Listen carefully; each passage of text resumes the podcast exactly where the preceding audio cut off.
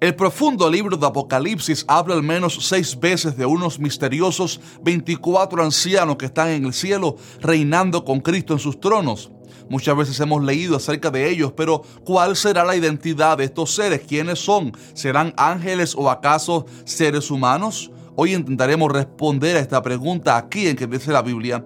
Pero antes de comenzar, déjanos un fuerte like a este video para que así YouTube le recomiende este video a otras muchas personas. Y por favor, asegúrate de estar suscrito al canal y de tener activada y configurada correctamente la campana de notificaciones. Ya comenzamos.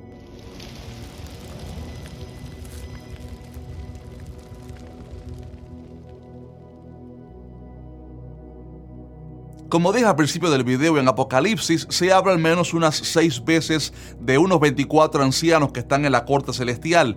Estos personajes aparecen en Apocalipsis 4, 5, 11 y 19. En fin, aparecen creo que desde principio a fin. Y en el capítulo 4 especialmente vemos que son descritos de la siguiente manera. Dice el apóstol Juan, y alrededor del trono había 24 tronos y vi sentados en los tronos a 24 ancianos vestidos de ropas blancas con coronas de oro en sus cabezas. forças Como usted puede leer, estos seres tenían cada uno un trono alrededor del trono de Dios. Estaban vestidos de ropas blancas con coronas de oro en sus cabezas. Y luego en el versículo 10 dice que se postraron delante de Dios para adorar. Una curiosidad es que siempre que son mencionados en Apocalipsis aparecen adorando a Dios. La Biblia no especifica explícitamente la identidad de estos seres, pero quizás pudiéramos en este video intentar sacar una conclusión sobre quiénes pudieran ser. En primer lugar, todo indica que no son ángeles, porque la palabra usada aquí para ancianos es la palabra griega presbúteros o presbíteros, que significa líderes, o sea, gente que son de guía para otros. Lo curioso es que nunca fue usada esta palabra para referirse a ángeles o seres celestiales, sino simplemente a líderes judíos, guías espirituales, como también a los líderes de la iglesia primitiva. En el Nuevo Testamento hay más de 10 casos donde se usa esta palabra y en todos los casos se refiere a líderes espirituales, tanto para hablar de los ancianos judíos como de los pastores que fueron puestos en las iglesias descritas en el libro de Hechos. Por ejemplo, en Lucas 7.3 dice que cuando el centurión oyó hablar de Jesús, le envió unos ancianos de los judíos rogándole que viniese y sanase a su siervo. Y ahí la palabra ancianos es la misma usada en Apocalipsis. También en Hechos 14:23 dice que los apóstoles constituyeron ancianos en cada iglesia y habiendo orado con ayunos les encomendaron al Señor en quien habían creído. Y por último, el mismo apóstol Juan en su segunda y tercera carta, él se presenta a sí mismo como el anciano, usando así la misma palabra, pero en singular.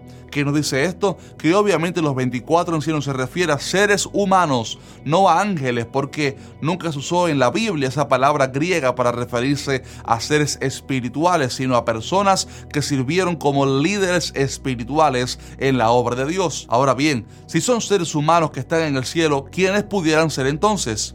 es importante hacer énfasis en que como la Biblia no dice claramente quiénes son, no podemos sacar una respuesta radical y única, pero sí pudiéramos sacar una conclusión lo más cercana posible a la verdad, quizás usando los detalles que el pasaje nos brinda. Y haciendo esto, todo parece indicar que los 24 ancianos son los representantes de los dos pueblos de Dios, Israel y la iglesia, o sea, 12 representantes de las 12 tribus de Israel, quizás los 12 patriarcas y también 12 representantes de la iglesia de Cristo, quizás los 12 apóstoles. Permíteme darle a usted algunas razones por las cuales sacamos esta conclusión. En primer lugar, sabemos que Efesios 2.14 nos enseña que de ambos pueblos, judíos y gentiles, Dios hizo uno solo. En el cielo hay dos grupos de personas. Primero están los antepasados del Antiguo Testamento, como Abraham, Moisés y todos los que murieron creyendo en la esperanza de un redentor y que fueron perfeccionados cuando Cristo murió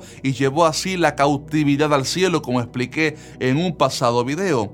Pero también están todos los cristianos, los creyentes que han muerto desde la muerte de Cristo hasta ahora, incluyendo obviamente los apóstoles y demás. De manera que el pueblo de Dios está compuesto Tanto de judíos creyentes como de gentiles creyentes también. Y por eso tiene muchísimo sentido que las 24 personas que están reinando con Cristo en el cielo sean 12 representantes del Antiguo Testamento y 12 del Nuevo Testamento, representando así ambas épocas en las cuales Dios ha tratado con el hombre. El segundo dato es que estos seres aparecen reinando con Cristo, con coronas en sus cabezas, sentados alrededor del trono de Dios. Como usted sabe, los ángeles nunca han recibido la misión de reinar, pero la iglesia sí.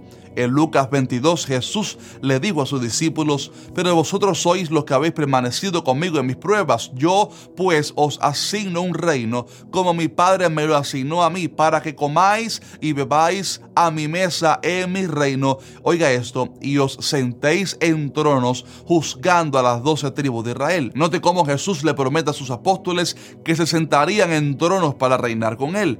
Y también en Apocalipsis 3:21 Jesús promete a su iglesia diciendo, al que venciere, le daré que se siente conmigo en mi trono, así como yo he vencido y me he sentado en el trono de mi Padre. En fin, este papel de estar sentado con Cristo en su trono tiene que ver mucho con lo que la Biblia promete para la iglesia. En tercer lugar, dice el pasaje que los 24 ancianos tienen ropas blancas y ropas blancas pueden significar la santificación otorgada por Cristo a través de su gracia tanto a judíos creyentes como a gentiles. Los ángeles no necesitan redención, somos los seres humanos. Las vestiduras blancas son un símbolo usado en todo el Nuevo Testamento para hablar de la santificación y la pureza de la cual Cristo ha revestido a su iglesia. Y así que estas son las razones principales por las cuales creemos que estos 24 ancianos son 12 representantes de la tribu de Israel y los otros 12 son representantes de la iglesia de Cristo. Pero permítame darles una breve enseñanza de este pasaje para que usted se la lleve para el día día. Sabe que siempre que se hablan de estos ancianos se les ve postrándose y adorando al Cordero constantemente. Y esto me recuerda que la actividad más importante que el pueblo de Dios de todas las generaciones ha hecho y está llamado a hacer por la eternidad se llama adorar a Dios. Para eso fuimos creados y cuando estemos frente a Dios, sabe usted que estaremos haciendo para siempre, principalmente adorando al Señor. Así que te invito a vivir una vida de adoración para Dios con tus palabras, con tus acciones y conducta y que cada vez que te otorguen una corona, algún triunfo, la rindas a los pies de Cristo, porque solamente Él es digno de la gloria. Y bueno, esto ha sido todo por hoy en este breve video, pero déjame saber qué te ha parecido este video, déjanos un fuerte like y compártelo también con otros, con otros hermanos en la fe. Un fuerte abrazo y muy atentos al video que saldrá el miércoles que viene, seguramente tenga que ver con algo también de Apocalipsis. Así que un fuerte abrazo, Dios te bendiga.